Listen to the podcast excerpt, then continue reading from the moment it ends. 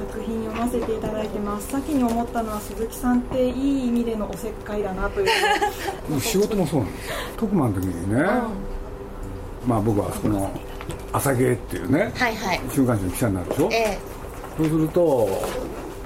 まあ当時は週休1日？はい。そうすると仕事が終わるとね、うん、みんな近くに飲みに行く。はいはい。それでまあ僕なんかも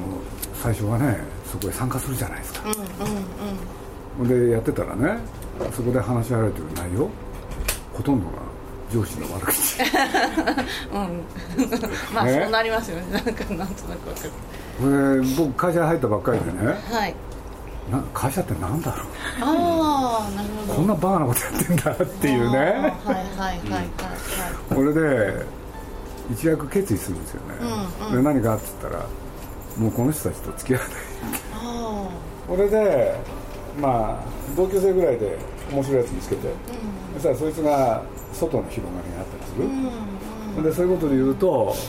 いろんな出版社の人、はい、外の人とそういうところに行く、ということが始まったんですよね、はいはいはい、で気が付いたらそういう方たちとばかりいろんなとこ行って、うん、社内の人とは付き合わない、うん、で外の人ってね、うん、いわゆる愚痴を、が通じないじゃないですか、はい、そうです、ね、で 通じないことによってなんか有効な話ができる、でそれはおのずとそういうことを心がけちゃったんですね、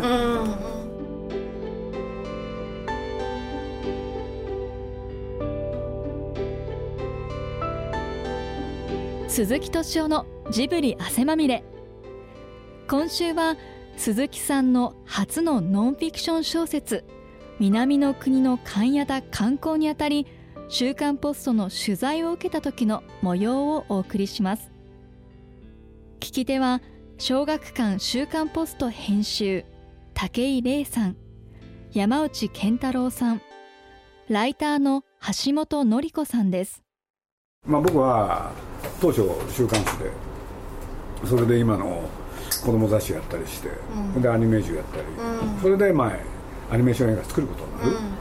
そしたらですねなんとそのナウシカを作った時、そのお付き合いをしてた人たちが みんなで協力してくれたんですよ、はい、これでも本当ねこれね、あの今文春の人も多かったしそれこそ小学館の方もいたし、うん、講談社の人もいたし、うん、新潮社の方もいたし、うん、まあ本当皆さんね、これでその人たちが協力してくれて、それでジブリで作品作ってくるでしょ、そうするとその人たちが見た編集長になるわけでそうするともっと協力してくれるっていうだからジブリのねあの作品で協力のところを見ると、はい、一つね他の映画と違うところが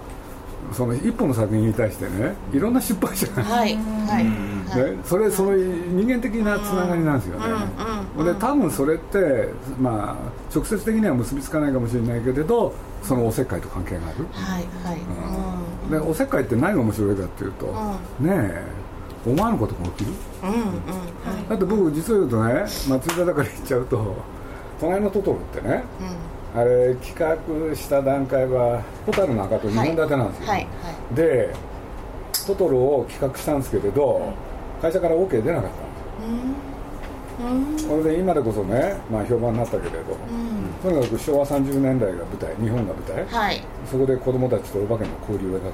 く。は誰も乗ってくれないんですよ。それでまあ簡単に言うとそれまでにナウシカラピュタとやった、そうするとね上司の方から言われたのは、うん、ナウシカとかラピュタとか、うん、あれでいける外国の名前がついたやつやれとかなんか言われてね。ところが僕としてはねもう飽きたんですよね、うん、そんな冒険活動で違うものをやりたい、ほんでまあ前々から宮崎宮さんからトトロの話を聞いててこれがやりたい、でも上は納得してくれないわけですよ、でね、なんとかここを突破する方法はないか、うん、っていうんで、うん、一緒に遊んでた方の中から、はい、新潮社の、ある方を選んで、それでなんだかっつったら蛍の墓、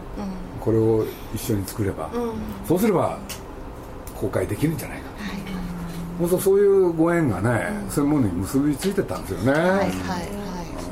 だからまあおせっかいっていう言葉もあるけれど今ねいみじくも言ったようにご縁、うん本当にそうなんですよ。ね。だってあの本の中に出てくるコルピさんだってね、は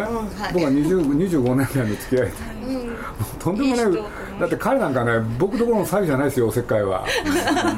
もう今ねミャンマーでね僕らの雑誌でちょっとご紹介したんですけれどね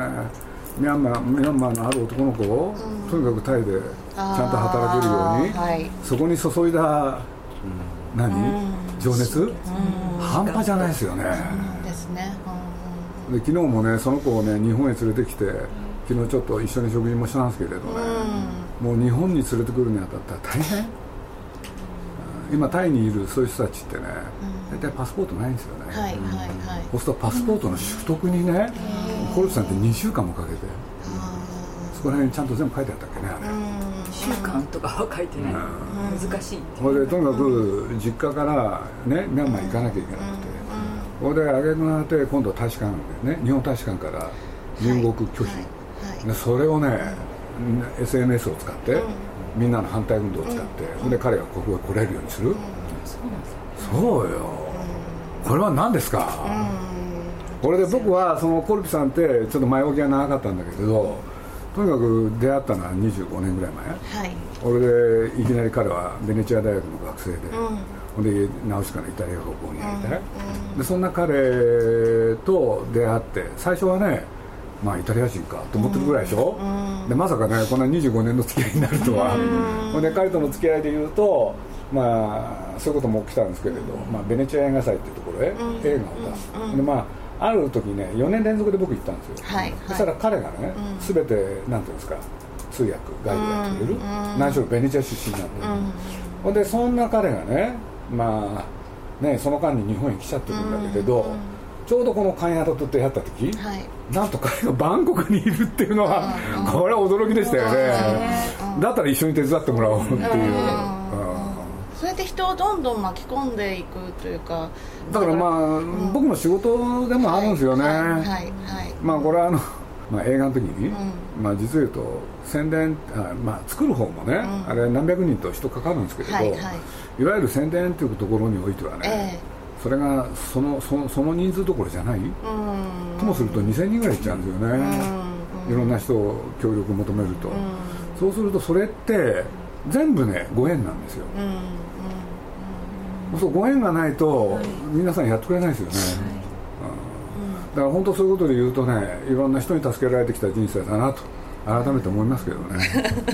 だからまあそういうことで言うと まあご恩返しってわけじゃないけれど勘屋だってことであってでこの子をなんとかしようしようプロジェクトみたいなそれで仲間を増やしてってる、はいはいはい。でも肝心の彼女がねなかなか動かないんで困ってるんですけどね、まあこの中にも書いたんですけれど、実を言うと勘屋だって僕直感でねはい。宮崎駿に似てるなっていうのうん。はあやったんですよ。でなんでかっつったらもうね言いたい放題やりたい放題、うんうんそのくせねじゃあ自分はうまくいってるかっていうとうまくいってないわけでしょ、でそういうことで言うと、まあ、僕が出会った頃、ちょうどカリオストロの城、であれね記録的なね赤字を作るんですよ。はい。そう記録的な赤字を作るっていうのはどういうことかって言ったら、まあ、周りの人に聞いてよく分かったんですけれど、もう彼には二度とチャンスはない。でそうなると気になるんですよ。そうするとね そば寄ってっちゃうんですよ。というのか、まあ、それまでにも付き合いがあってねえそうするとねえ何しろ会社辞めてほんで彼がねえ絵本描きたいなんて言い出したらでえって思ってねで相談されるでしょ絵本で食えるかなみたいなねそうアニメーション界から彼が足を洗おうと思ったのが、はいなんて言ったって38ですよ、あで家族4人いるでしょあその4人家族どうやって生きていくかっていうその相談に乗ってる中でナウシカ誕生なんでね。そうするとまあ、えーまあ、ある種の編集法なんですかねこれも、うん。これでまあね、まあ、宮崎もたまにねどっかで語ってますけれどあの時鈴木さんと出会ってなければみたいなね、うん。だからまあそういうことあるんじゃないですかね。だから大体なんかね僕ねみんながダメだって言われた人をねなんか あのジブリそういう社員が多いんですよ実は。ね。私ね。そうですか。だからあれなんですよねあの、まあ、僕はまあ野球が好きなんでそれに例えるとね、あの星野千一のやり方ってなんですよね、はあ、でどういうことかって言ったらあの人はチーム改造をやるんですよ、はいでチーム改造をやった時には必ず優勝、うん、でチーム改造って何やるかっていうとね、うんうん、支配下選手って75人でしたっけ、はい、半分以上辞めさせるんですね。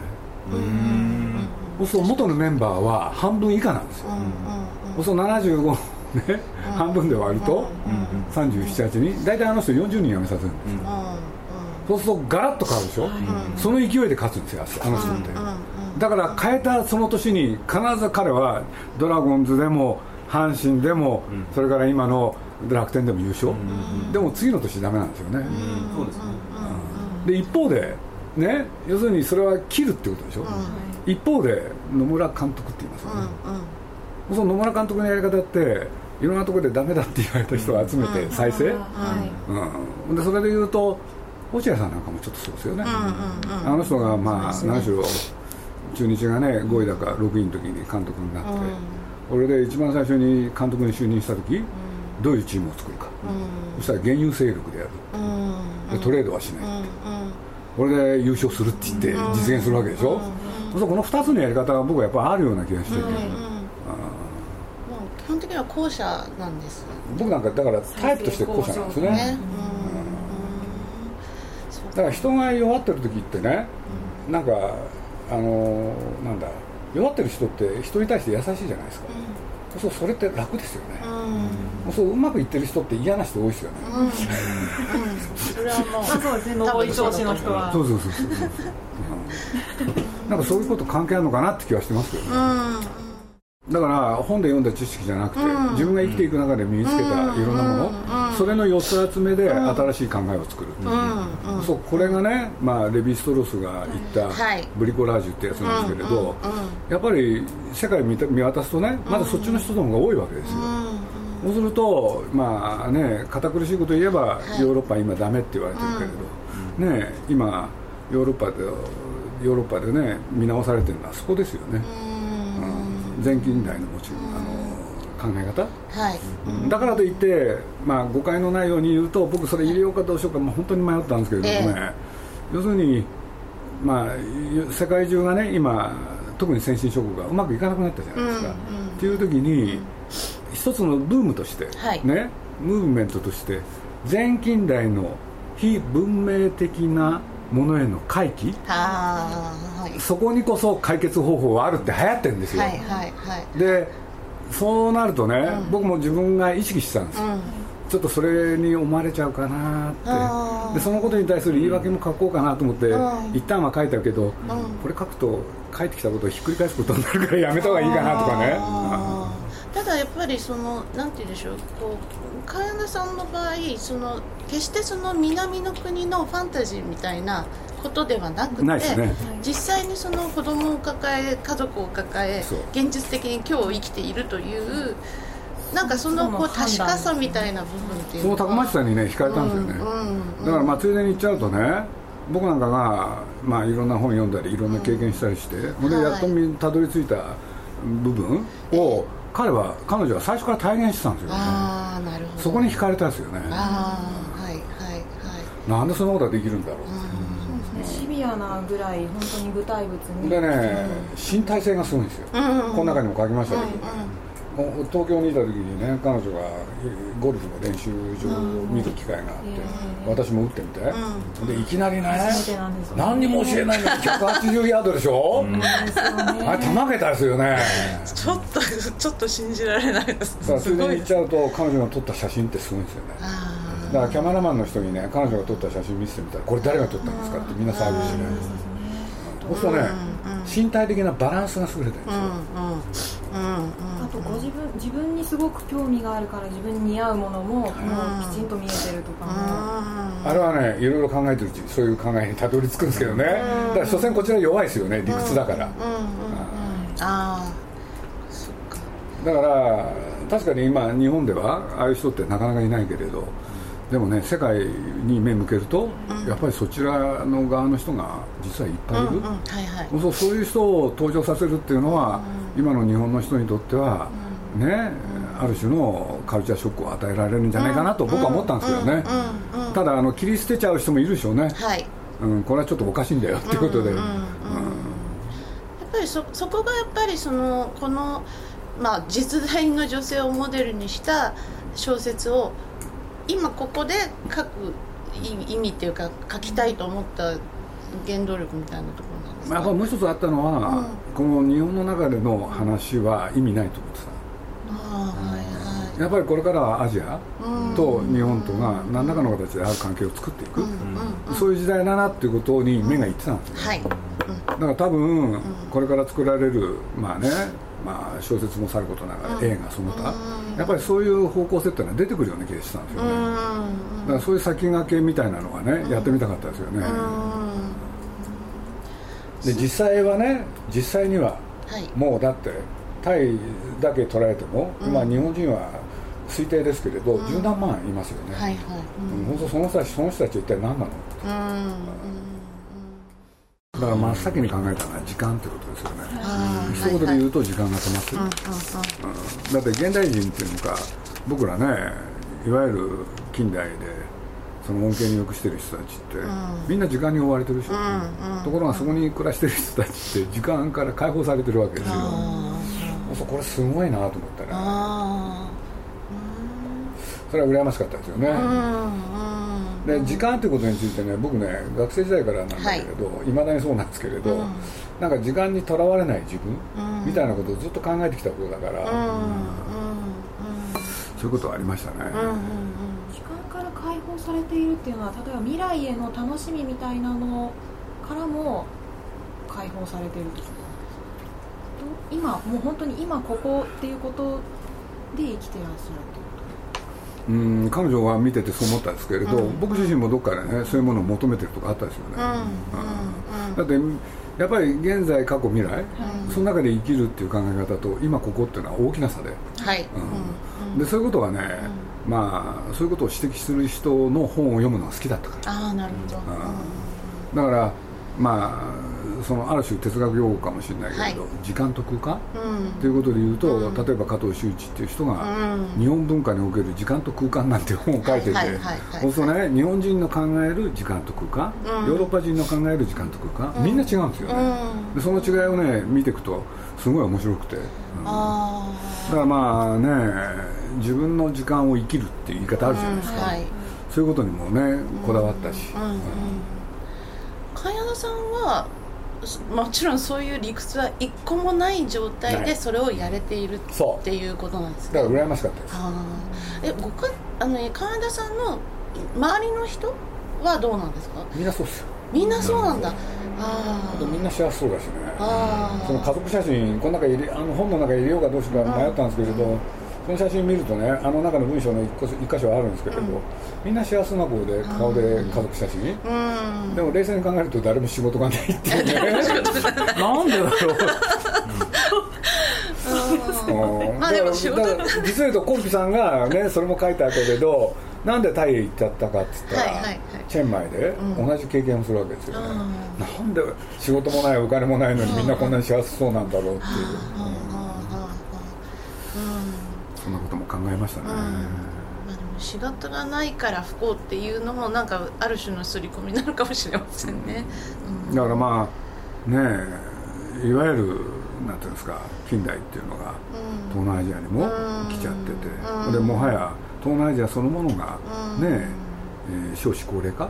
もうそこへ入ってて、で子供の出生率もねどの国もみんな2人切っちゃったんですね、そうするとアジアがねこれからどうなっていくこれでいわゆる農業国だったところがそうじゃない国にみんな変わろうとしてるんですよね、はいはい、そういうですよね。そう。そんでそれが一体どうなるのかな、で高齢化が始まったのはねやっぱりねあのあれですよ。医療の発達といい食い物ですよね、そうすると人間はそういう環境を与えられるとね長生きしちゃうんですよね、ちょうど昨日も聞いてたんですけれどミャンマーの平均寿命っていうのは今65歳、うん、うん、そうすると65かいいなってどっかで思って。僕もその国にいればもう今頃あの世行けたのになみたいな。なんかそういうこともあってそのなんていうのおせっかいというかやり手じじいじゃないけどなんか人と人をくっつけるというか。でねなんか生まれることをねどっかで期待してるんですよ、うん、で実はバンコクにね、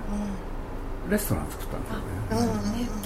でこれがね今のおかげさまで大ヒットで。えー、そうなんだ。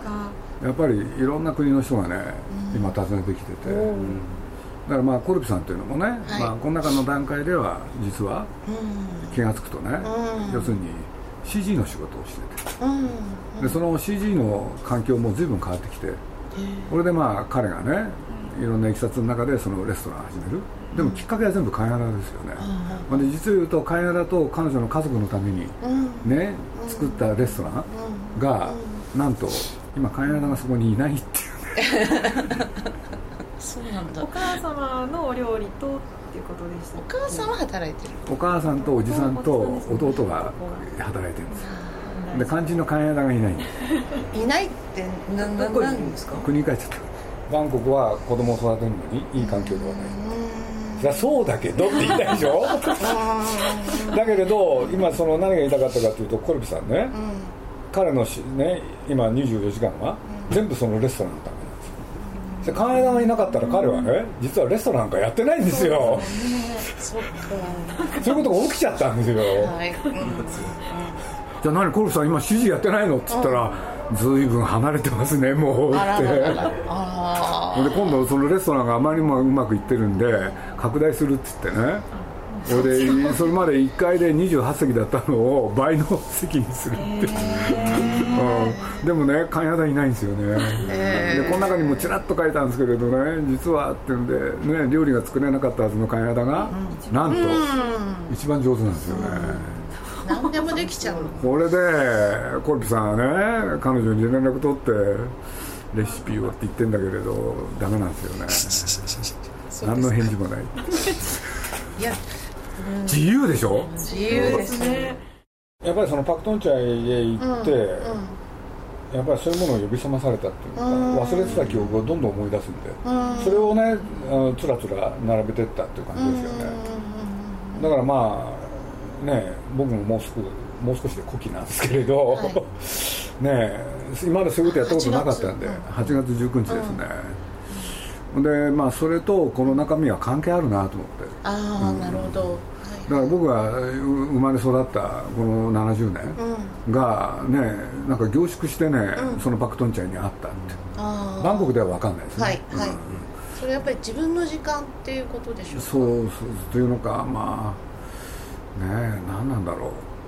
う、うん、呼び覚まされて、うん、それをちょっと記しときたい、うん、なんかそんなもっと素朴なあれですけどね、はいはいはい、だって忘れてたことをどんどん思い出したんですよ。ああの隣のお姉さんとかね、ああいうのも思い出したし、で僕あんまり自分のことについては触れてこなかったんですけれど、うんうん。古希っていうのはそういう年齢なのかななんてことも思ったし、うん、自分の親父について書いたのも生まれて初めてだしね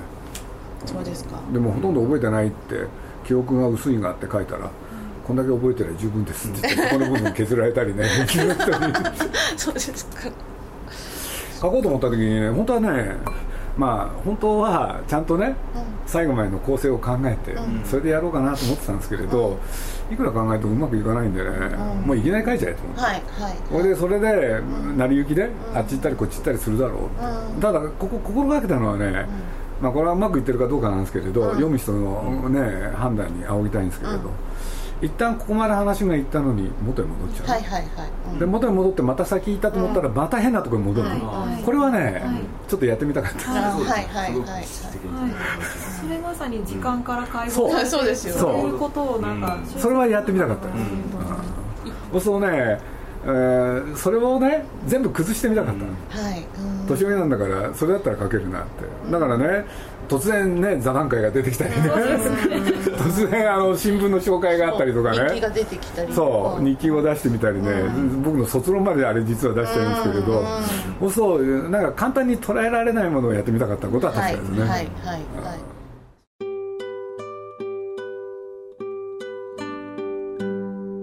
この対談の模様は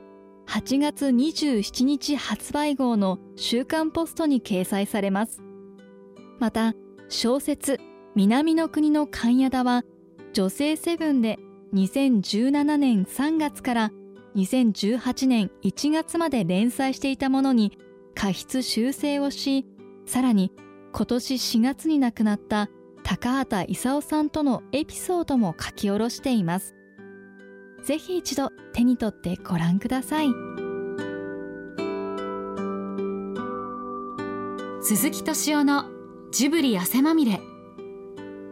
この番組はウォルト・ディズニー・スタジオ・ジャパン。ローソン。アサヒ飲料。日清製粉グループ。au ブルボンの提供でお送りしました。